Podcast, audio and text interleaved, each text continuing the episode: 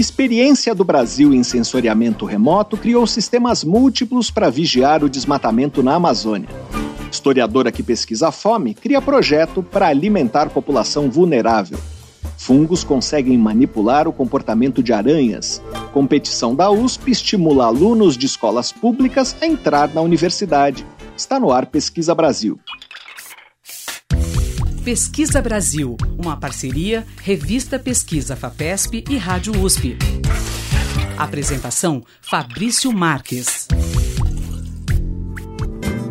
Olá, sejam bem-vindos ao Pesquisa Brasil, o programa de rádio e podcast da revista Pesquisa FAPESP. Eu sou Fabrício Marques, editor de política da revista, e o tema principal do programa de hoje são os instrumentos de que o Brasil dispõe para monitorar o desmatamento na Amazônia.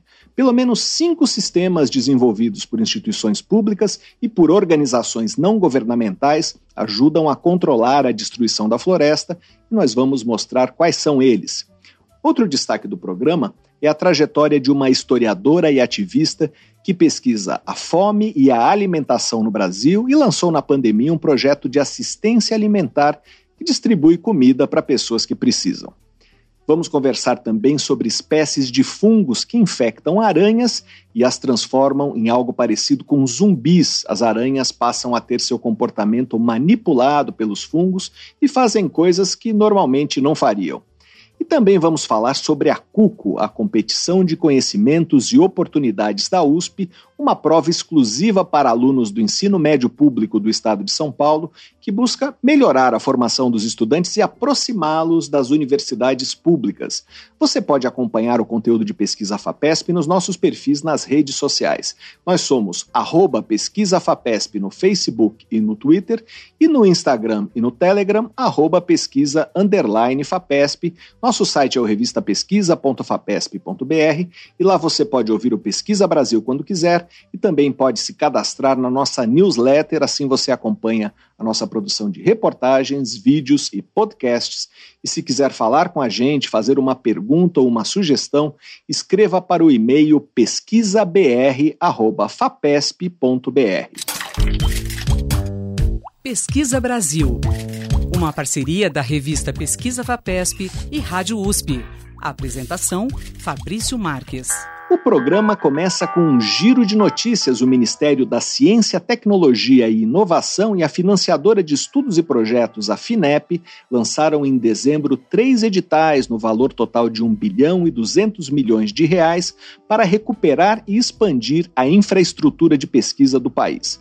Os recursos são do Fundo Nacional de Desenvolvimento Científico e Tecnológico, o FNDCT. Um dos editais, no valor de 200 milhões de reais, vai selecionar projetos que promovam a recuperação e a modernização de parques de laboratórios de universidades e instituições de pesquisa. Outro edital de 500 milhões vai se destinar à expansão de laboratórios e o terceiro também vai investir 500 milhões para melhorar a infraestrutura de instituições que desenvolvem projetos em cinco áreas apontadas como prioritárias a saúde, a defesa, a transição energética, a transição ecológica e a transformação digital. Pesquisadores identificaram restos de dois pequenos dinossauros semelhantes a pássaros dentro do abdômen de um fóssil de tiranossauro que morreu ainda jovem, há 75 milhões de anos.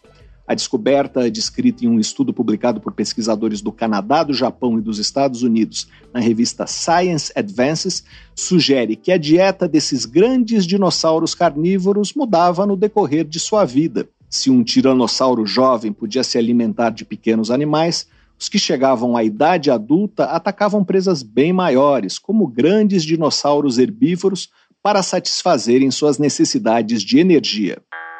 Pacientes internados que escovavam os dentes todos os dias pegaram pneumonia com menor frequência dentro do hospital do que pacientes que não escovavam os dentes com essa regularidade. A conclusão é de um estudo liderado por pesquisadores do Brigham and Women's Hospital, na cidade de Boston, nos Estados Unidos, ao analisar dados de 2.700 pacientes internados em hospitais que participaram de 15 ensaios clínicos Os resultados publicados na revista científica JAMA Internal Medicine foram ainda mais notáveis entre os pacientes que respiravam com ventilação mecânica.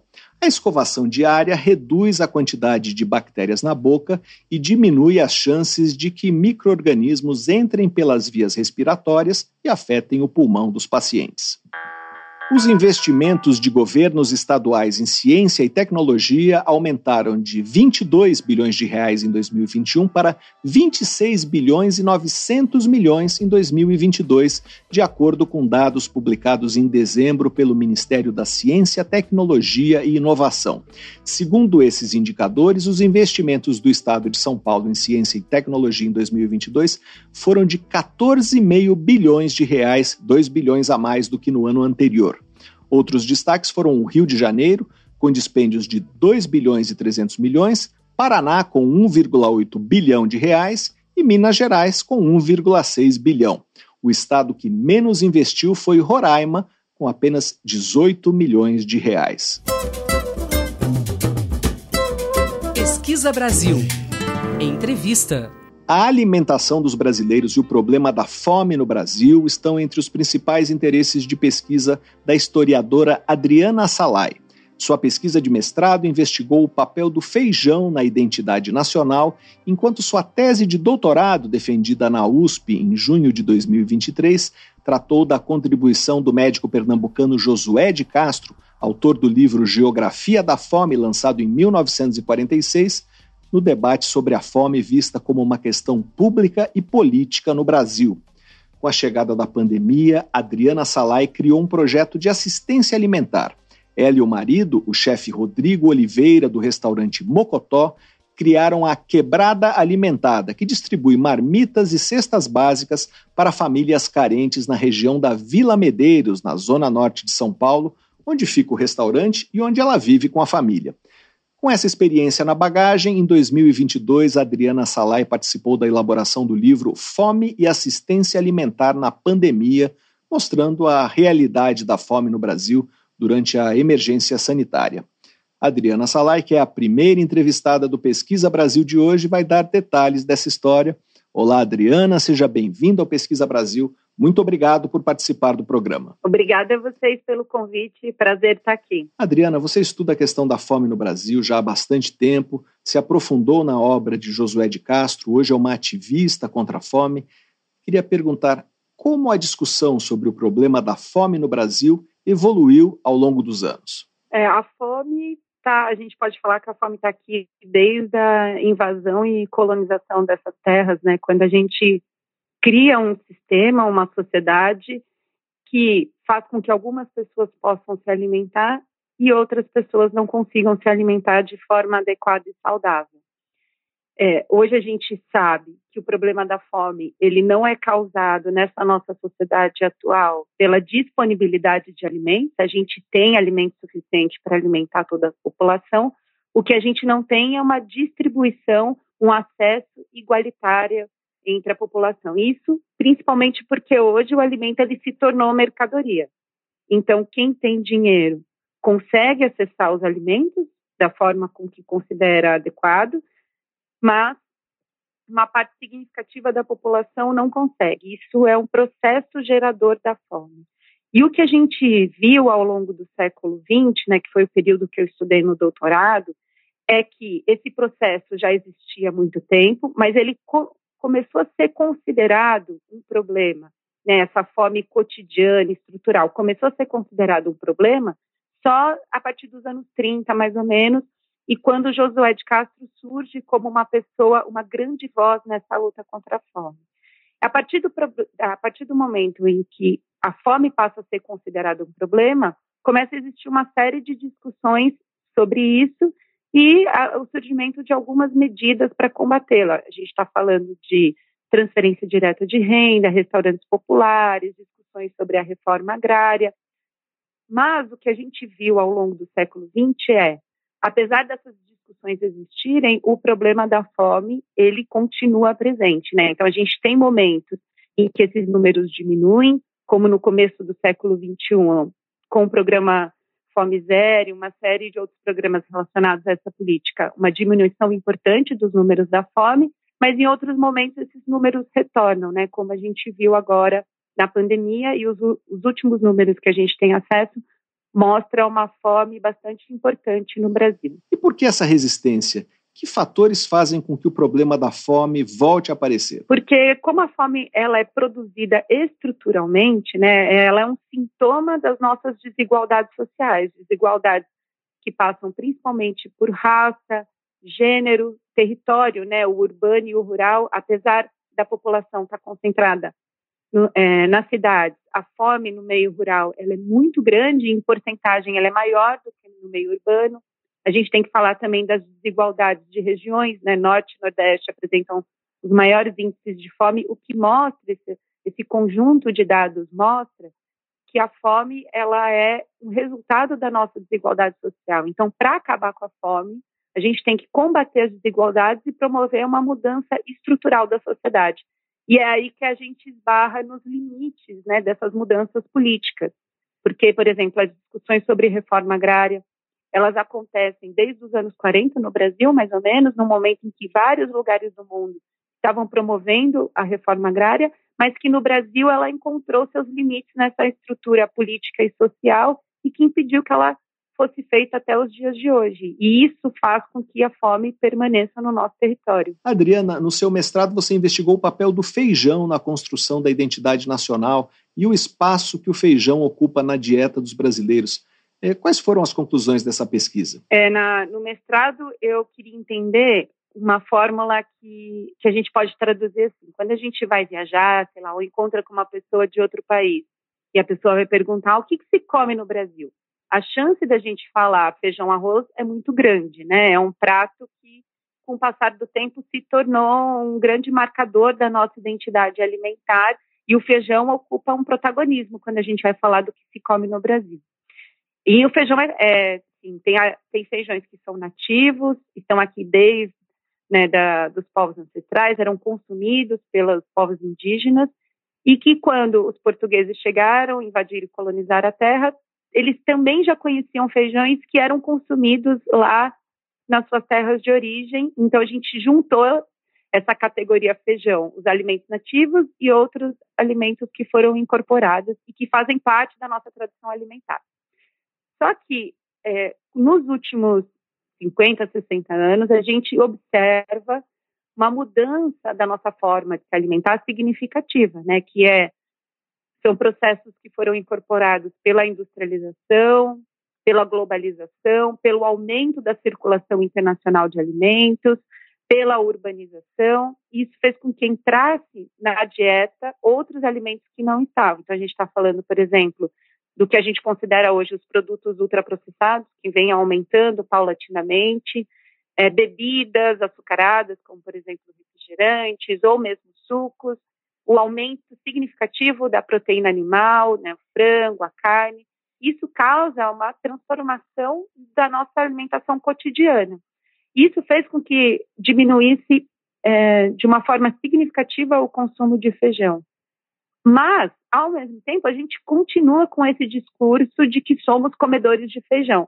E a ideia do mestrado foi estudar essa diferença entre uma identificação identitária enquanto consumidores de feijão, ao mesmo tempo em que a gente vem transformando profundamente nosso, os nossos hábitos alimentares. Queria falar sobre o projeto Quebrada Alimentada. É, como ele surgiu, como ele se tornou um objeto de estudo. É, você participou de um livro que fala sobre a questão da fome na pandemia, que usou essa experiência, não é isso? É, foi isso mesmo.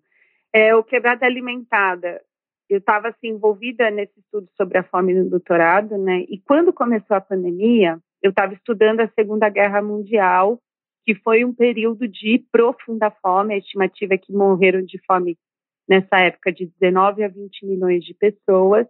E eu estava assim muito mergulhada nos relatos cotidianos sobre essa fome, que eram assim relatos absolutamente horrorosos. Muito impactada com isso quando começou a pandemia. E aí eu pensei, né, a pandemia não é uma guerra né, mundial, mas ela é um fenômeno de profundas mudanças também, né? Alterações do cotidiano. E aí estava preocupada com isso, falei, a fome com certeza vai explodir, né? A gente tem hoje um processo de precarização do trabalho, as pessoas com trabalho sem garantias, isso quer dizer que elas precisam trabalhar hoje para comprar o jantar ou a comida de amanhã e com todo mundo em casa, antes do auxílio emergencial ter sido aprovado e começar a circular, eu pensei, puxa, a fome vai explodir. E por outro lado, é, o meu marido, o Rodrigo, né, o chefe Rodrigo Oliveira, ele vem de uma família que tradicionalmente compartilha comida, né, trabalha com isso, vendendo comida, mas também eu digo sempre que quando eu comecei a me relacionar com ele, observando a forma como a família dele entendia o compartilhar tudo, né, inclusive a comida, isso me mexeu profundamente. E aí partiu dele a ideia de fazer a, a, as marmitas com a comida da família, que é a comida que a gente come no restaurante. Quem trabalha com restaurante sabe que muitas vezes a gente não come o cardápio, né? Que ele é muito fixo, então as pessoas enjoam. A gente come o que a gente chama de comida da família. A gente tem uma chefe, que é a chefe Maísa, que prepara todos os dias uma refeição que é bastante variada. Tem uma proteína por dia, tem legumes, o nosso arroz feijão, né? Que a gente estava falando aqui. E aí a gente começou a fazer mais dessa comida, colocar na marmita e compartilhar com as pessoas do nosso bairro. Que a gente está na Vila Medeiros, que é na zona norte de São Paulo, e a gente sabe que aqui tem uma série de vulnerabilidades. A gente mora aqui, trabalha aqui, então a gente conhece o nosso território, e aí a gente começou a fazer mais essa marmita e entregar na porta do restaurante. O projeto, a ideia não era espalhar, né, não era falar, falar sobre o assunto, porque a gente nunca tinha trabalhado com o terceiro setor e não sabia como manejar tudo isso. Mas aí uma pessoa passou pela porta do restaurante, viu é, tirou uma foto, compartilhou, a foto viralizou, e aí a gente pensou, poxa, a gente está aqui, né, fazendo esse projeto, essa foto viralizou, então vamos começar a falar, a falar do assunto para também conseguir apoio, né, para essa nossa ação. E o apoio veio, assim, de muitos lados, é, nossos amigos, parceiros, pessoas que a gente nem conhecia passavam no restaurante e deixavam arroz, feijão para a gente poder cozinhar. E aí o projeto foi ganhando escala, foi ganhando profundidade. É, a gente formalizou, né? Então, hoje a gente é uma associação. A gente serviu mais de 100 mil refeições nesses quase quatro anos de projeto. A gente continua entregando todos os dias. Hoje a gente entrega de 60 a 80 refeições todos os dias na porta do restaurante. E a gente também entrega mensalmente cesta básica com alimentos não perecíveis e cestas agroecológicas com alimentos da agricultura familiar para 250 famílias numa parceria que a gente fez com a UBS da cidade, né? Agora a gente está ampliando o projeto, construindo uma cozinha comunitária solidária aqui numa ocupação do bairro, que tem 860 famílias. A ideia é servir 500 refeições diárias em parceria com a própria ocupação e com, com outros grupos também, para que a gente possa promover uma transformação que começa pela assistência, né? Às vezes a gente tem um discurso, isso tem muito a ver com o livro também que você citou, que eu fiz em coautoria com outros três pesquisadores, que é o José Raimundo, a Liz Blanco e a Lívia Antipon, que a gente cria um discurso é, como direito e assistência enquanto antagônicos, né? Que a pessoa tem que ser um ser que acesse direitos, de fato precisa, né? A gente precisa criar uma sociedade em que todo mundo possa, de fato, acessar os direitos, mas isso também passa pela assistência, porque a, se a pessoa está com fome, ela está com fome hoje, né? E às vezes os processos que fazem com que essa pessoa saia da fome, eles são demorados. Então a gente precisa primeiro promover essa assistência emergencial para que ela possa comer e ao mesmo tempo lutar para que para que ela possa sair efetivamente da forma. Ou seja, o acesso aos direitos passa também pelo acesso ao direito ao alimento, que é o primeiro e fundamental acesso e direito da vida. Adriana, você teve um reconhecimento é, pelo seu trabalho é, na forma de uma menção honrosa no Prêmio USP Mães Pesquisadoras 2023. Queria que você falasse um pouco das dificuldades de conciliar a maternidade com o trabalho de pesquisadora é, quais são os principais obstáculos? Ah, essa é uma boa pergunta. Eu fiquei muito feliz com esse prêmio, com essa menção honrosa, porque realmente é um trabalho muito grande, né? A maternidade eu considero o maior dos trabalhos. E assim como outras questões, né, na sociedade, como por exemplo a questão racial, é uma questão que a gente tem batido, debatido bastante ultimamente. Acho que o primeiro passo é apontar a existência do problema, né? Como foi a fome nos anos 30, em que as pessoas começaram a dizer, ó, a fome não é só uma grande crise, como uma seca, ela também é estrutural e cotidiana. Então, hoje a gente está falando a mesma coisa para outras questões sociais, como a questão da divisão do trabalho de cuidado e o trabalho doméstico não remunerado, né?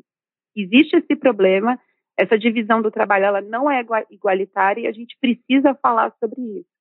E dentro da pesquisa isso tem acontecido bastante, né? A gente tem movimentos como, por exemplo, a inserção da licença maternidade no currículo Lattes é um passo importante para mostrar, olha, esse período em que eu não produzi era porque eu estava em licença maternidade. Ou esse prêmio ele também mostra que existe uma questão ali que precisa ser debatida. Eu acredito que o caminho para a resolução desse problema ainda precisa ser trilhado, né? A gente tem uma diferença muito grande entre as divisões do trabalho doméstico, mas o primeiro passo ele está sendo dado, que é apontar para o problema e mostrar que a gente precisa falar sobre isso e criar mecanismos onde a gente possa fazer pesquisa e também maternar numa sociedade tão desigual como o Brasil. Nós conversamos com a historiadora Adriana Salai para saber mais sobre a trajetória dela, tanto na pesquisa quanto no ativismo contra a fome. Leia o depoimento que ela concedeu a Neide Oliveira na edição de dezembro da revista Pesquisa FAPESP, ou então acesse revistapesquisa.fapesp.br Adriana, muito obrigado pela sua entrevista. Obrigada a vocês, prazer enorme e um orgulho estar aqui com vocês. Muito obrigada. Pesquisa Brasil, o programa de rádio da revista Pesquisa FAPESP. Em novembro, o governo brasileiro repetiu pela 36ª vez na história um gesto aguardado pela sociedade brasileira e pela comunidade internacional divulgou a taxa anual oficial de desmatamento na Amazônia Legal. A notícia foi animadora. Segundo estimativa do Programa de Monitoramento do Desmatamento da Floresta Amazônica Brasileira por Satélite, o PRODES, que é uma iniciativa do Instituto Nacional de Pesquisas Espaciais, o INPE, a extensão de área desflorestada entre agosto de 2022 e julho de 2023 foi de 9.001 quilômetros quadrados. Essa área é 22,3% menor do que a do período anterior. De 2019 a 2022, a taxa tinha permanecido acima dos 10 mil quilômetros quadrados. Criado em 1988, o sistema PRODES é a primeira e a mais antiga iniciativa para monitorar por sensoriamento remoto, com imagens de satélite, o desmatamento na Amazônia brasileira, que abriga a maior floresta tropical do planeta. Essa capacidade de monitorar o que acontece na Amazônia se ampliou progressivamente nos últimos anos e hoje, pelo menos cinco iniciativas calculam a área de vegetação nativa suprimida todos os anos e fornecem subsídios para a meta de combater o desmatamento. Em 2004, o Sistema de Detecção de Desmatamentos em Tempo Real, o DETER, também do INPE, passou a funcionar e a atuar como um complemento ao trabalho do PRODES. O DETER emite alertas diários sobre trechos da floresta que estão perdendo cobertura vegetal. Esses avisos permitem que os órgãos de fiscalização ambiental atuem de modo certeiro na repressão ao desmatamento. Depois do PRODES e do DETER, projetos coordenados por entidades científicas da sociedade civil, como o MAP Biomas e o Instituto do Homem e Meio Ambiente da Amazônia, o IMAZON, passaram a acompanhar a dinâmica e a evolução do desmatamento na Amazônia brasileira por meio da análise de imagens de satélites. Embora tenham pontos em comum com as iniciativas pioneiras do INPE, esses sistemas perseguem objetivos próprios e adotam metodologias distintas para produzir seus dados. Para falar sobre esses sistemas e sobre a importância de termos múltiplas formas de monitorar o desmatamento, nós vamos conversar agora com o especialista em sensoriamento remoto Cláudio Almeida. Ele é coordenador do Programa de Monitoramento da Amazônia e outros biomas do Instituto Nacional de Pesquisas Espaciais, o INPE. Olá, Cláudio, seja bem-vindo ao Pesquisa Brasil. Muito obrigado por participar do programa. Olá, Fabrício. Eu que agradeço a oportunidade. Para a gente é sempre um prazer conversar com vocês. Cláudio, é, como eu falei, nós temos vários sistemas que fazem o monitoramento do desmatamento na Amazônia. Queria perguntar por que é importante ter essa variedade de olhares sobre a floresta, sobre o desmatamento? É, precisaria ter todos eles? São todos necessários? Porra, é muito legal essa pergunta, Fabrício. Se a gente fizer uma analogia, né, então, assim, quando você vai ao médico, né, você pode ter desde uma simples aferição de temperatura, né, vai colocar um termômetro, até ele pedir um exame ultra complexo, uma ressonância, depende do que, que ele quer olhar em você, ele vai pedir esses diferentes exames para tentar avaliar. Quando a gente faz esse monitoramento, é um processo similar. Né? Eu tenho diversas coisas que eu posso estar acompanhando naquela floresta, né? e para isso, então, eu vou pedir um ou outro sistema que vai fazer essa função. Então, no nosso caso, por exemplo, né, já entrando um pouco assim de quais são os sistemas, a gente tem desde o PRODES, que é o mais antigo, é um sistema que desde 88 a gente monitora a Amazônia, e ele foi criado para quê? Para medir a perda de floresta primária. O DT, que surgiu em 2004, já voltado mais para a questão da fiscalização. O IBAMA precisava saber o seguinte: ele precisa mandar as equipes a campo, mas ele precisa saber onde é que ele vai mandar essas equipes. Quando a gente está falando da Amazônia, só a Amazônia, por exemplo, que é o nosso maior bioma, são 4 milhões, mais de 4 milhões de quilômetros quadrados. Então você vai dizer assim, aonde que eu vou mandar a equipe fiscalizar? Então eu preciso de um sistema que ele, o PRODES eu olho uma vez por ano e meço com precisão. O DETER eu tenho que olhar todo dia, né, ainda que a minha área não seja tão precisa, mas é importante dizer para o IBAMA onde é que está acontecendo uma alteração. E é isso que o DETER faz. E complementando tudo isso, a gente tem o Terra Class, que é o cara que vai olhar para tudo aquilo que o PRODES diz que já foi desmatado, a gente olha para lá e diz o seguinte, olha, essa área que foi desmatada lá em 2000, agora ela está ocupada por pastagem, agora ela está ocupada por grãos, agora ela está com reflorestamento. Né? Então é isso que esse sistema, cada sistema desse vai ter uma especificidade. Há sistemas que não são do INPE e que são de organizações não governamentais, eh, de grupos de pesquisa, que também fazem esse monitoramento, embora não com a mesma metodologia. Que papel eles cumprem? Eles também são importantes? Por quê? Porque você tem duas metodologias que são executadas por instituições completamente independentes, né, metodologias que são diferentes, mas que no final você vai ver que os resultados não são muito díspares sabe? as tendências são mais ou menos iguais, as ordens de grandeza são muito parecidas. Então, isso, um sistema valida o outro. Né? Essa informação é uma informação que ela é preciosa demais, ela é valiosa demais, tanto para o Estado como para a sociedade civil, para que a gente não tenha essa validação dos sistemas. Né? Eu sempre brinco assim que a sociedade civil não pode confiar cegamente no Estado, naquela informação que o Estado está entregando como oficial, e, ao mesmo tempo, o Estado ele não pode é, precisar que a sociedade civil faça aquela informação que é estratégica para o seu desenvolvimento. Cláudio, voltando para os sistemas, o PRODES é, anuncia seus resultados todos os anos com solenidade, é, como um resultado do que aconteceu na Amazônia no um período de 12 meses. Esses resultados ganharam uma dimensão é, que vai além dos dados fornecidos qual é essa dimensão? Excelente questão também, Fabrício. O, Prodes, quando ele começa, ele era muito acadêmico. Ele tinha, ele queria responder perguntas acadêmicas, ah, qual é a extensão do desmatamento, como é que isso está impactando é, questões de mudanças da, da, da, previsão de tempo, enfim, coisas ligadas bem à academia. Com o passar do tempo, essa questão ambiental passa a ter relevância muito grande né, para todos os, os sistemas, o governo, para a sociedade civil, à medida que a importância vai aumentando, esse sistema vai também atendendo outras demandas que a gente não previa inicialmente. Então, no primeiro momento era só academia, aí depois passou a atender política pública para poder planejar eh, as questões ambientais, e mais recentemente, a própria a, a área econômica da sociedade, né, as cadeias produtivas, elas usam essa informação para mostrar o seu compliance ambiental. Então, hoje, por exemplo, uma empresa que quer é, um, frigorífico, né, qualquer um desses grandes que a gente vê nas propagandas aí, eles assinaram um TAC, que é um termo de ajuste de conduta, com a, a Justiça, com o Ministério Público, para quê? Ele se comprometeu a só comprar carne da Amazônia produzida em áreas que foram desmatadas depois de 2008. Então, para isso, ele usa o dado do INPE, usa o dado do PRODES. O pessoal da Biov, que é a Associação Brasileira da Indústria de Óleos Vegetais, eles também têm uma moratória da soja, eles se comprometeram a não comprar soja que foi plantada em área desmatada depois de 2008.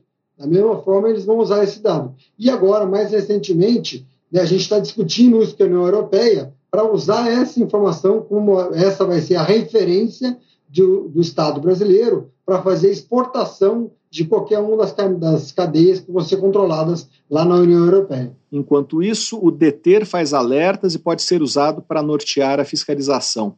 É, a existência dele ajudou a melhorar a fiscalização, mas precisa haver fiscalização para ele surtir efeito, algo que não aconteceu em anos recentes. Que tipo de informação o deter fornece para o órgão fiscalizador? Eu, assim, acho que se a gente voltar para aquela, é, aquela brincadeira lá do início da conversa, né, você está com febre e foi ao médico. Então o médico foi lá, mediu sua febre e falou: meu amigo, você está com 39 de febre, tome tantas gotas de dipirona você volta para casa e não toma nada de dipirona, a sua febre vai continuar. Né? Não tem jeito. E a, a, a, questão do DT com essa queda do desmatamento é uma coisa similar. Né? A gente faz um diagnóstico, aponta o seguinte: olha, existe desmatamento, o desmatamento está ocorrendo aqui, aqui, aqui, aqui. Se não houver uma ação de fiscalização, uma ação de, de, de combate a esse desmatamento, não vai mudar o, o, quadro geral. É isso que a gente percebeu nesses últimos anos. Havia sempre esse constante a questão do desmatamento, do número do desmatamento sendo divulgado, mas efetivamente as ações de fiscalizações caíram muito. É, é muito correlacionado.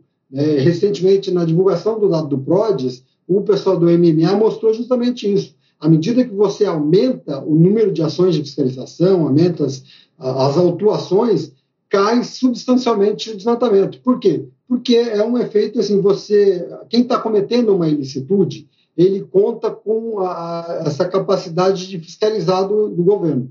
Então, o processo de fiscalização é isso, é você ter capacidade de identificar o problema né, e mandar uma equipe lá e dizer, olha, efetivamente detectamos o problema e está aqui a sua multa. É, isso é que vai fazer realmente reverter. Nesse primeiro momento, reverte. Depois, você precisa de outras políticas públicas para poder dar continuidade. Né? O primeiro combate que você faz é a questão da multa. Aí depois você começa campanhas né, para reverter esse processo. Você vai dizer: olha, vou criar um incentivo positivo para a pessoa que não desmata, vou mostrar a importância que essa floresta tem para geração de água, essa água vai ser importante para a produção agrícola. Né? Enfim, você começa um outro processo que é um processo mais de educacional para você continuar essa, essa queda.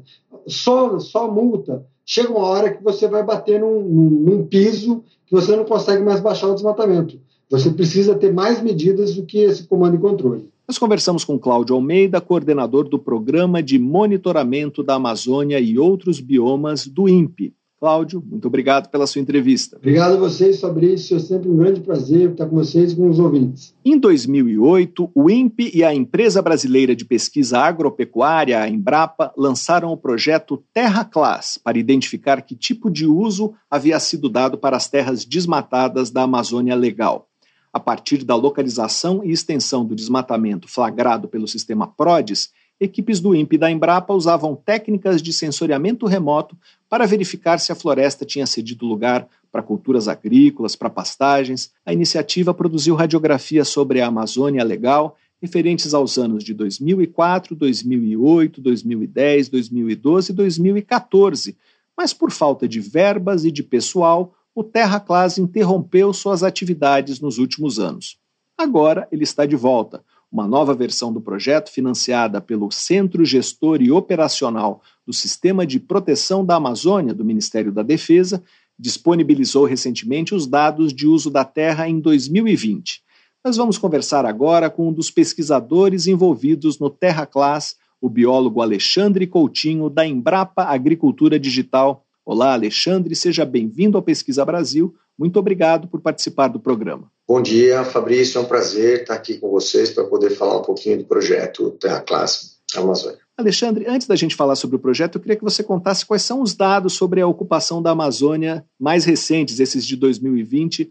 O que o Terra Class mostrou? É, os dados de 2020 mostram que 72% do bioma é, ainda é ocupado por florestas, 3,7% por florestas secundárias é, portanto, são áreas que foram antropizadas e que voltaram a, a se regenerar.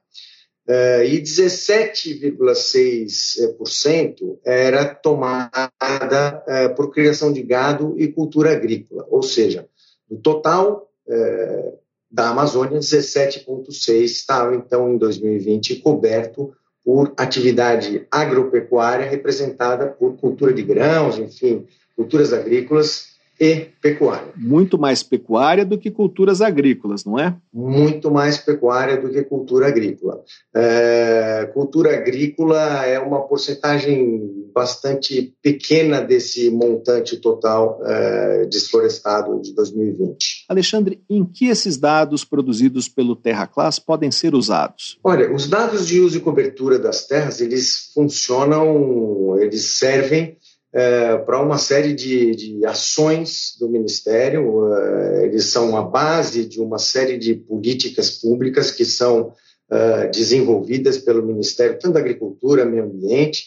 É, internamente, eles têm um papel importante na questão de, de, de fomento, crédito, é, mas para negociações internacionais também esses dados de uso e cobertura são extremamente relevantes. Alexandre, e que falta o Terra Class fez nesses anos em que as suas atividades foram interrompidas? Olha, como o Terra Class é um dado produzido pelo Ministério da Agricultura, em parte, boa parte dessa história do Terra Class Amazônia foi inclusive coordenada pelo Ministério do Meio Ambiente, com execução entre a Embrapa, numa parceria entre a Embrapa e o INPE, mas uh, em, em, momentos distintos, a gente teve financiamentos diferenciados. O Terra Class não é um projeto de governo que tem um recurso garantido de orçamento. Então, toda a versão do Terra Class, o grupo e as instituições em Pembrapa tiveram que correr atrás de financiamentos e ora vieram do Ministério do Meio Ambiente,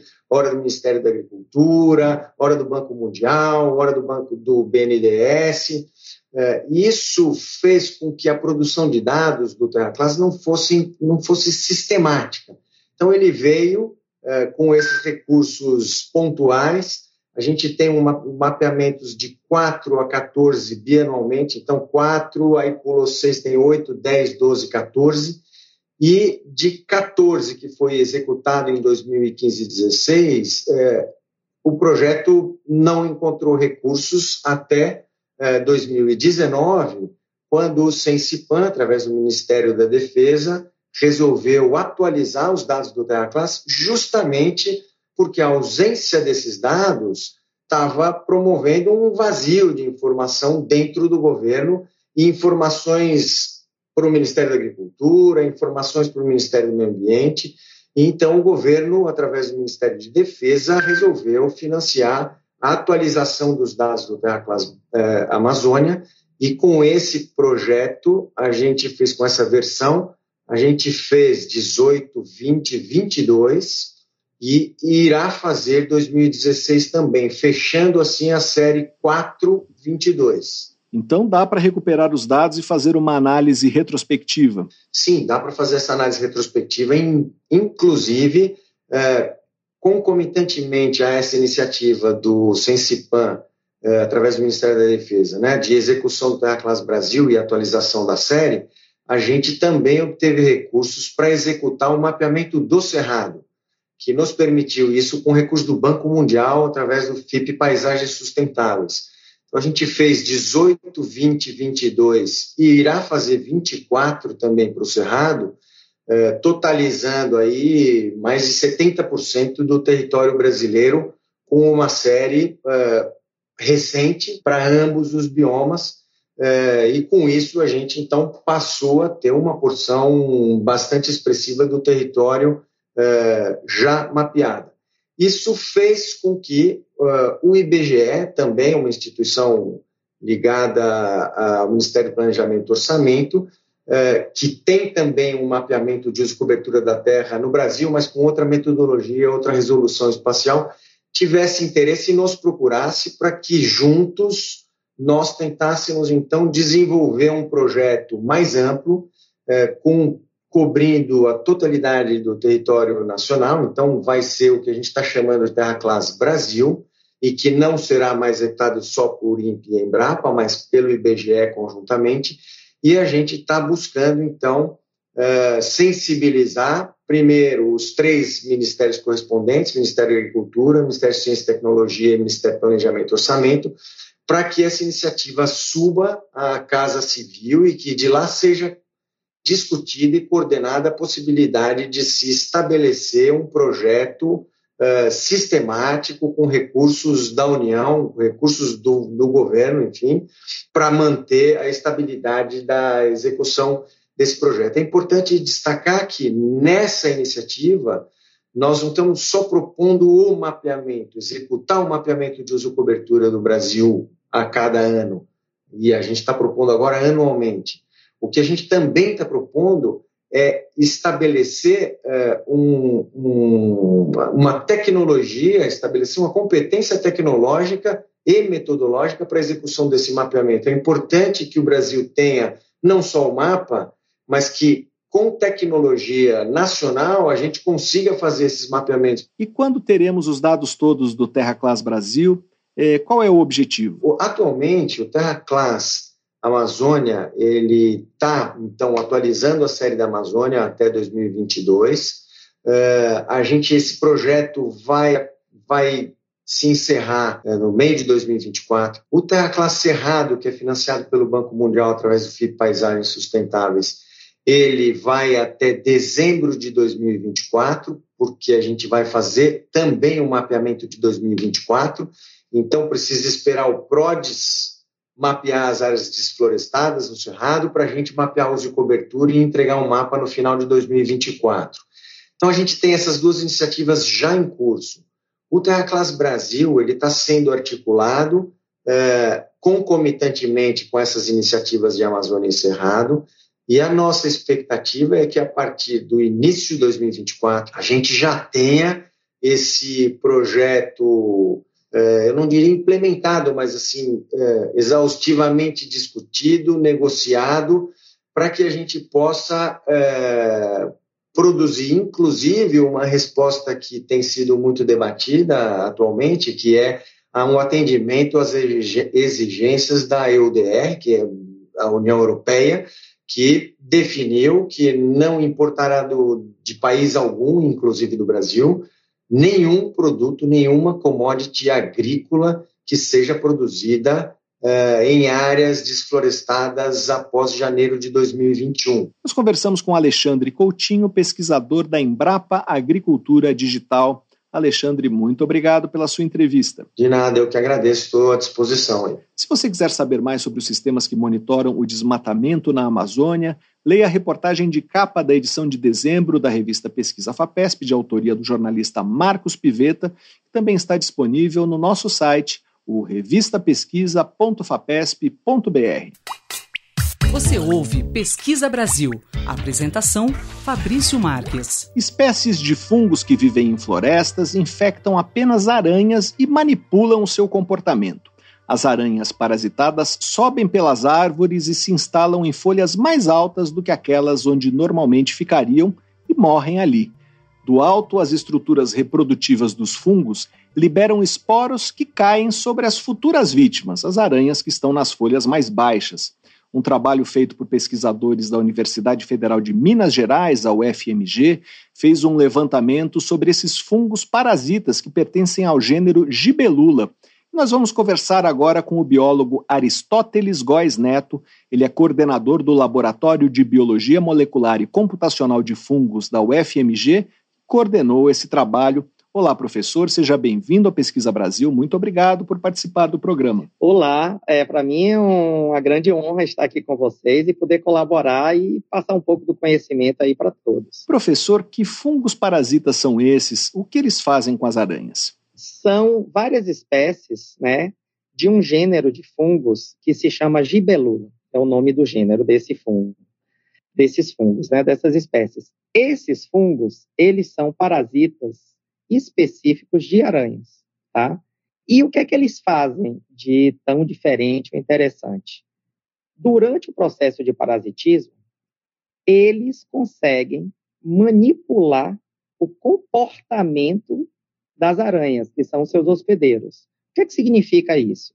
Ou seja, eles fazem com que as aranhas elas tenham alguns hábitos, alguns comportamentos que elas não teriam caso não estivessem parasitadas por esses fungos. Por exemplo, elas podem é, subir e se fixar na parte é, de baixo de folhas da vegetação, em lugares mais altos e com uma umidade menor, por exemplo, do que normalmente elas viveriam, e jamais elas fariam isso caso não estivessem parasitadas por esses fungos. Professor, isso acontece com outras espécies também e com outros fungos, não é isso? Exatamente. É, esse tipo de sistema, que a gente chama de manipulação comportamental de um parasita em relação ao seu hospedeiro, é, ele ocorre com uma frequência relativamente é, grande até em insetos, tá? Então, é muito conhecido, principalmente nesses últimos 10, 15 anos, a relação de outros fungos, que não são esses, que parasitam aranhas, com, por exemplo, formigas, tá? Que eles fazem as formigas, elas é, é, irem para outros lugares que, e, é, que jamais iriam, elas mordem a, alguma coisa da vegetação, pode ser um caule, uma folha tal, e morrem nesse processo. E depois as estruturas reprodutivas dos fungos elas emergem, né, do cadáver, né, do, dos insetos mortos e aparecem. É, isso foi inclusive é, muito utilizado tanto pela indústria de jogos, que em 2013 fez aquele The Last of Us, e dez anos depois, agora no início do ano, a HBO lançou esse seriado, que é o The Last of Us, que na verdade é, é, é baseado no jogo, e a ideia é que esse, esses fungos das formigas tinham passado por os humanos, e os, os humanos é, tinham uma série de mudanças comportamentais de tudo e viravam zumbis. Inclusive, eles morriam presos assim na, na, na parede. Né?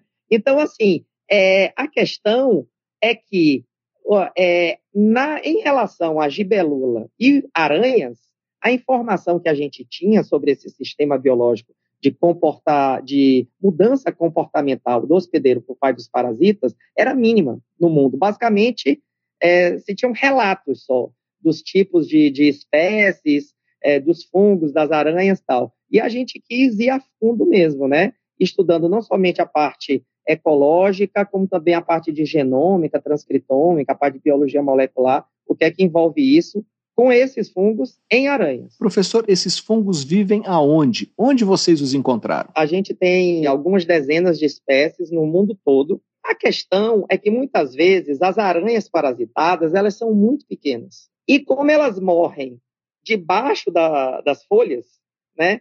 É, é muito é, quem não é especialista ou quem não conhece é muito difícil você ver, né? Então eu fico brincando que quando é a Tairine, né? A, essa minha ex-doutoranda, ela começou o doutorado dela, é, eu já fui a campo já depois de alguns meses, né, na área que ela trabalhou, que foi é, num, num parque estadual, Augusto Rush, lá na é de, de floresta atlântica, né, Montana, que é uma área bem úmida e alta lá no Espírito Santo.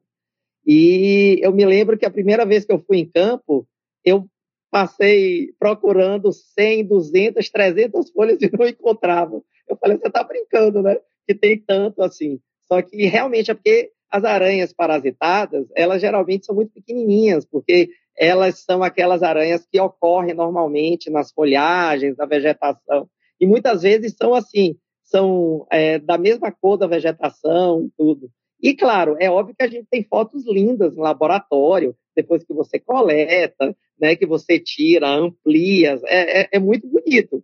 Só que assim, no campo são coisinhas bem pequenininhas, então é, é difícil, né? Quem não trabalha com isso ver. Professor, e depois de conseguir enxergar a aranhinha, o que, que vocês investigaram? Então, olha só, é porque a gente fez um estudo integrado. Né, a gente tinha a parte de campo, né, de, de identificação das espécies, de ecologia, de é, é, orar, é, da, da, parte de local de morte, com a parte climática e comparar isso com as aranhas não parasitadas. E também a gente selecionou uma espécie desse fungo que, é, que tem uma distribuição mundial E a gente extraiu o DNA total, fez o genoma desse fungo, fez o transcriptoma desse fungo. Então, assim, a gente é, é, tentou se cercar de várias áreas da ciência para tentar entender, não somente do ponto de vista macro, mas também micro, como é que se dá essa manipulação do comportamento das aranhas por esses fungos. Professor, uh, e esse conhecimento pode vir a ter alguma aplicação? O que vocês vão fazer a partir de agora? A gente sabe para os insetos que essa manipulação do comportamento ela está muito relacionada a ou a compostos que são produzidos pelo fungo e que induzem a mudança comportamental, ou também por compostos que o fungo produz e eles, é, é, eles vão induzir a produção de outros compostos no, no hospedeiro, e são esses outros compostos no hospedeiro que modificam o comportamento. Independentemente de ser um caso ou outro, que a gente tem evidências das duas coisas em insetos, mas não tinha nada em aranhas, o que é que acontece? A gente já sabe hoje, por exemplo, tem um grupo de toxinas que se chama enterotoxinas, que elas estão diretamente relacionadas com essa mudança comportamental, tá? É, existem também outros grupos de moléculas, que são moléculas do metabolismo secundário, por exemplo, alcaloides, algumas até famosas, né? Que ocorrem em outros fungos, tipo psilocibina, que está na moda agora, dos fungos alucinógenos, mágicos, que estão sendo utilizados em vários tratamentos de é, doenças psiquiátricas, né, depressão, ansiedade, etc. É, entre outros, cationa, é, que também são, são, são, são compostos que modificam o, o, comportamento porque eles são é, similares né, a determinados neurotransmissores. Então, a gente sabe que tem todo essa gama de compostos ou moléculas. E estas moléculas é que vão fazer com que o, o, o hospedeiro, no caso as aranhas, né, os insetos ou o que for, eles mudem o comportamento para favorecer o fungo. Tá? Então, um, uma, uma aplicação da pesquisa é a gente entender como age estas moléculas, como é que eles agem no sistema nervoso das aranhas, como é que eles agem no sistema nervoso dos insetos. Por que isso é importante? Porque, independentemente de ser é, organismos, por exemplo, bem distantes de nós, que somos mamíferos, dos humanos, algumas coisas molecularmente, ao nível da bioquímica, é muito parecido. Então, a gente pode, por exemplo, entender como se dá toda essa relação entre os compostos que são produzidos e a modificação comportamental. E a e sabendo dessa química desses compostos, a gente pode vislumbrar é, aplicações futuras disso, inclusive, por exemplo, na parte de fármacos, na parte de controle biológico, por exemplo, de aranhas, né, que, que causem alguma coisa. Então, assim, causem algum problema, né, ou para a agricultura, ou para ou para a saúde é, humana, etc. Se você for pensar bem, por exemplo, eu dei um exemplo de uma substância que está relacionado com essa mudança comportamental e a gente já sabia anteriormente que fungos produzem, que são esses alcaloides, que causam alucinações, tá? E hoje em dia você tem, por exemplo, o uso controlado disso para determinadas doenças do sistema nervoso, tipo depressão, ansiedade, etc. Então, assim, é, é, isto abre uma perspectiva muito grande, porque às vezes a pessoa pensa, ah, mas está trabalhando com parasitas de aranhas, o que é que isso tem a ver com? Na verdade, tem tudo a ver. Nós conversamos com o biólogo Aristóteles Góes Neto, coordenador do Laboratório de Biologia Molecular e Computacional de Fungos da Universidade Federal de Minas Gerais, para saber mais sobre os fungos que infectam aranhas e manipulam seu comportamento Leia a reportagem de Maria Guimarães na edição de novembro da revista Pesquisa FAPESP, ou então acesse revistapesquisa.fapesp.br. Professor, muito obrigado pela sua entrevista. Muito obrigado. Pesquisa Brasil. Entrevista. A competição de conhecimentos e oportunidades da USP, a CUCO, é um evento gratuito aberto exclusivamente para alunos do ensino médio público que procura aperfeiçoar a formação dos estudantes e atraí-los para a universidade pública. Desde que ela foi criada há sete anos, 4.492 alunos da rede estadual paulista que participaram da CUCO conseguiram ingressar em alguma das unidades da USP. A sétima edição foi realizada em agosto de 2023 e a participação de alunos bateu recorde. Foram 141 mil inscritos que vieram de 3.012 colégios de 605 municípios. Nós vamos conversar agora sobre os objetivos dessa competição com o físico e educador Herbert Alexandre João. Ele é professor do Instituto de Física de São Carlos da USP e coordenador executivo da CUCO.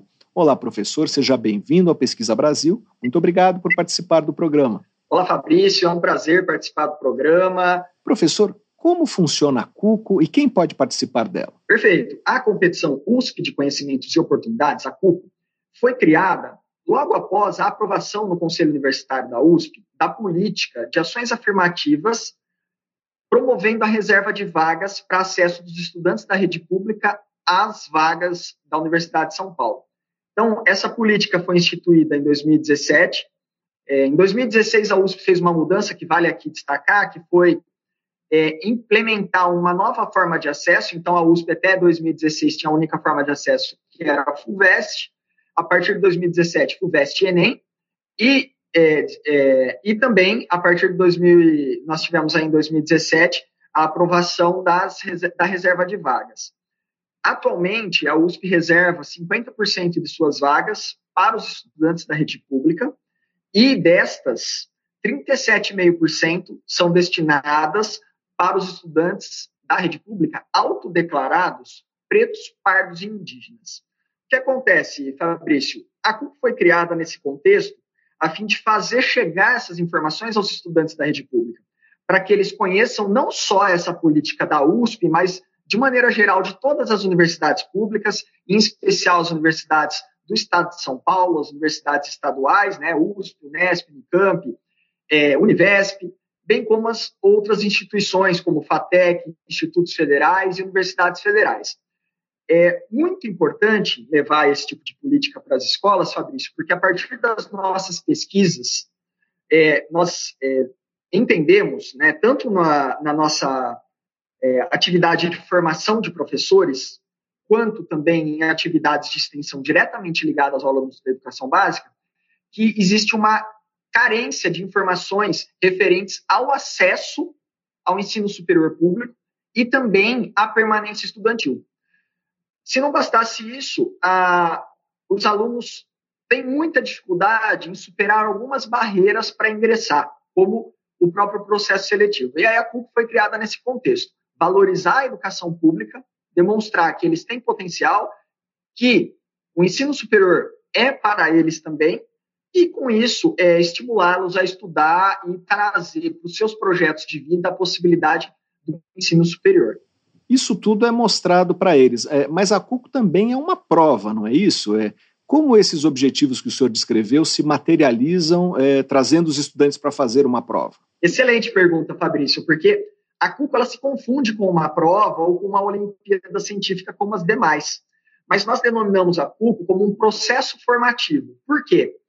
Na CUCO, os estudantes passam por um processo similar, muito próximo do que é o processo de ingresso no ensino superior, desde o cadastro em uma plataforma, o processo de inscrição, preenchimento de questionário socioeconômico, realização da prova, verificação de seus resultados e, posteriormente, eles têm acesso a um, e um contato mais próximo com a universidade a partir de cursos online que eles recebem como uma premiação, como um estímulo. Como que é todo esse processo, Fabrício? O estudante da rede pública, é, ao longo aí dos nossos, das nossas sete, sete edições, né, nós percebemos o seguinte, existem algumas barreiras ocultas que nós que já passamos por, pelo ensino superior ou que estamos na universidade, acabamos é, de, achando que é tá dentro da trivialidade ou é algo muito comum. Porém, são barreiras que acabam muitas vezes deixando de fora um estudante com muito potencial. Quais são elas? Vou dar exemplos. O uso de e-mail. Um jovem hoje, apesar de ter aí a geração digital, eles não têm uso regular de e-mail. E quando ele faz um cadastro na plataforma, a primeira coisa que é solicitada a ele é o seu CPF. Então, ele precisa ter um CPF válido. Muitos jovens aí que estão em idade para o vestibular não têm ainda um CPF. Né? Hoje, a criança nasce com o CPF já na certidão de nascimento. Muitos jovens não têm. Então, tem que tirar o CPF, tem que ter um e-mail válido. Esse e-mail válido faz com que depois chegue um e-mail de confirmação esse aluno muitas vezes não sabe a senha desse e-mail, ele se confunde. Culturalmente, isso é, gera um problema, porque aquele jovem que deixa para fazer no último dia de inscrição, ele não tem tempo hábil para fazer um CPF, ele não consegue recuperar a senha do e-mail dele e ele acaba perdendo a inscrição. Isso para começar. Uma segunda barreira, que esse ano eu vou destacar aqui, é a diferenciação entre cadastro e inscrição, Fabrício. Parece, de novo, muito simples, mas muitos confundem. Quando o jovem entra, por exemplo, no site da FUVEST, a primeira coisa que ele faz é a, o seu cadastro.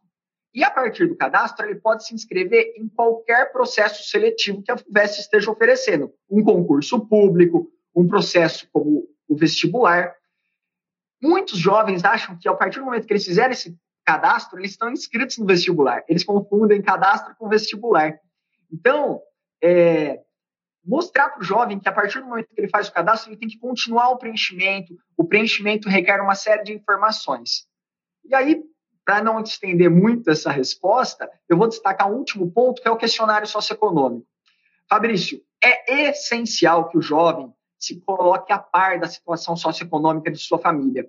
Porque só assim ele vai poder fazer jus né, e ter acesso aos programas de permanência, programas é, de que permitem que o aluno tenha o auxílio financeiro para se manter na universidade, seja a partir de uma alimentação, da moradia estudantil, entre outros. Então, essa, essas ações afirmativas, o aluno só faz só tem direito quando ele sabe preencher seus dados corretamente. Então, o que, que é a renda familiar? Quais são os dados da sua família? A composição da família? Essas informações são essenciais e muitos jovens são alheios a essas informações. Não sabem qual é a renda da família, não têm é, é, uma ideia de quantos membros da família contribuem com essa renda, entre outras informações. Isso, com certeza, impactará lá na frente quando ele for fazer uma solicitação é, de, por exemplo, permanência estudantil na universidade. Então, a CUCO ensina tudo isso e muito mais. Por quê? A partir disso, ele faz a prova que é composta por questões similares à do vestibular, né? É, ele também, depois dessa prova, tem acesso aos resultados, resultados por área do conhecimento, resultado geral. Então, ele pode, com esses resultados, observar onde ele está melhor, onde ele está pior, o que, que dá para melhorar, o que, que ele já está bem, e direcionar melhor seus estudos para se preparar para o vestibular. Professor, de que forma as escolas participam da CUCO? o aluno treina para participar do vestibular, é, conhece situações que talvez não conhecesse de outra forma, mas a escola entra nisso? A escola ela entra é, de duas formas, Fabrício. Primeiro, o professor ele estimula o aluno a participar. A participação é voluntária. É diferente de algumas Olimpíadas em que o professor é responsável por inscrever o aluno. No caso, na escola, na CUP, o professor estimula os alunos a participar e o aluno só participa se quiser a inscrição é feita pelo próprio estudante, não pelo professor.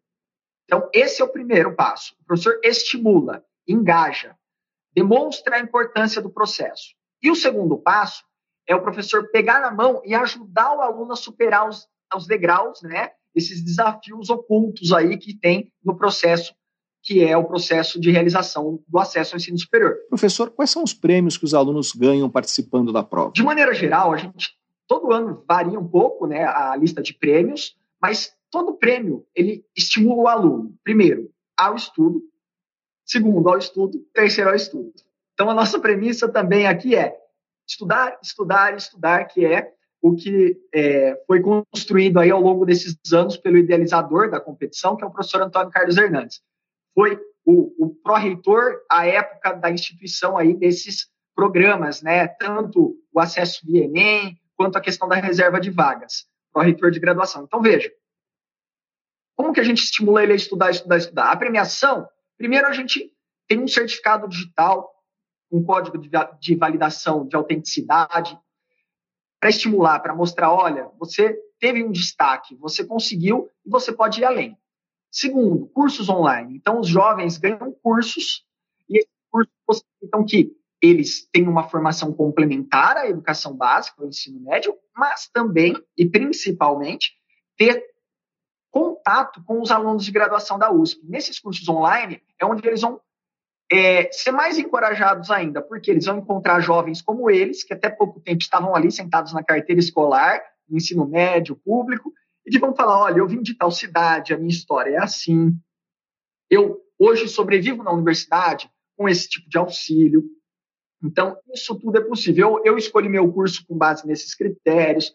Então, os jovens conversando com os jovens. Então, os cursos é, é um dos pontos aqui, né, de destaque da premiação. Então, ele ganha cursos, ganha certificado é, e também acesso a lives, né? E essas lives basicamente são é, aulas virtuais em que a gente leva informações que são essenciais para o estudante, desde lista de cursos, como escolher a carreira, é, o que é a USP, que a universidade ela é pública, que os seus cursos de graduação são completamente gratuitos, não se paga nada, entre outros. Então, esses são os prêmios para os estudantes. Mas também temos prêmios para professores, dirigentes regionais de ensino e escolas. Professor, para esse ano, qual é o calendário da CUCO? Quando vão ser as inscrições? Perfeito. A gente começa a divulgação do calendário da CUCO no final do mês de fevereiro, início de março. Aí nós divulgamos o calendário é, posteriormente é aberto, então, o edital, e na sequência do edital, que a gente sempre reforça, que também faz parte do processo formativo, é essencial que o aluno, que os professores leiam os editais. Eles são as regras que regem os processos de acesso, né? Então, existe esse estímulo.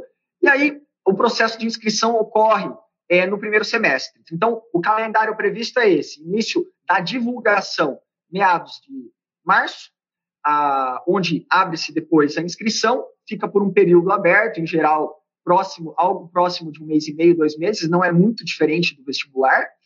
E, posteriormente, em geral, em agosto, a gente faz aí a prova. Nós conversamos com o físico e educador Herbert Alexandre João, professor do Instituto de Física de São Carlos da USP, coordenador executivo da Competição de Conhecimentos e Oportunidades da USP, a CUCO. Para saber mais sobre essa competição, leia a reportagem de Sara Schmidt na edição de outubro da revista Pesquisa FAPESP, ou então acesse revistapesquisa.fapesp.br. Professor, muito obrigado pela sua entrevista. Eu que agradeço, Fabrício, e agradeço aos ouvintes aí também. Convido a todos a conhecer também, além da reportagem, no nosso site, com maiores informações no programa Vem Saber. Vem saber.ifisc, IFSC, que é Instituto de Física de São Carlos, .usp.br. Muito obrigado. Você ouve Pesquisa Brasil. Apresentação: Fabrício Marques. Antes de terminar, uma última notícia. A National Science Foundation, principal agência de apoio à ciência básica dos Estados Unidos, publicou um memorando sobre o uso de ferramentas de inteligência artificial generativa em projetos e pedidos de financiamento apresentados à agência por grupos de pesquisa e instituições científicas. As diretrizes determinam que os responsáveis pela avaliação dos projetos estão proibidos de submeter a softwares de inteligência artificial disponíveis na internet, como o Chat GPT, o conteúdo total ou parcial das propostas que estão analisando. O compartilhamento dessas informações, segundo a agência, viola os princípios de confidencialidade e integridade do processo de avaliação de mérito da National Science Foundation.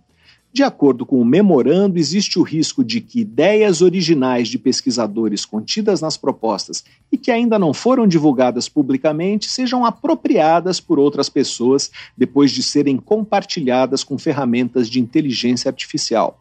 Acontece que essas ferramentas agregam as informações submetidas a elas ao conjunto de dados usado para o seu treinamento e aperfeiçoamento, posteriormente esses dados podem ser fornecidos a outros usuários das ferramentas que fazem perguntas a elas.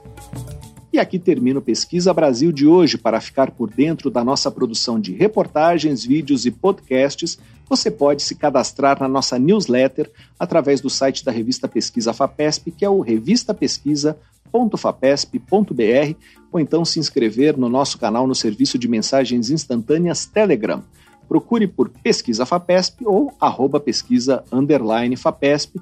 Se quiser falar com a gente, fazer uma pergunta ou uma sugestão, escreva para o e-mail pesquisabr.fapesp.br. O programa tem produção, roteiro e edição de Sara Caravieri. Eu sou Fabrício Marques, editor de política da revista Pesquisa FAPESP. Agradeço muito pela audiência e até a próxima. Você ouviu Pesquisa Brasil, uma parceria da revista Pesquisa FAPESP e Rádio USP.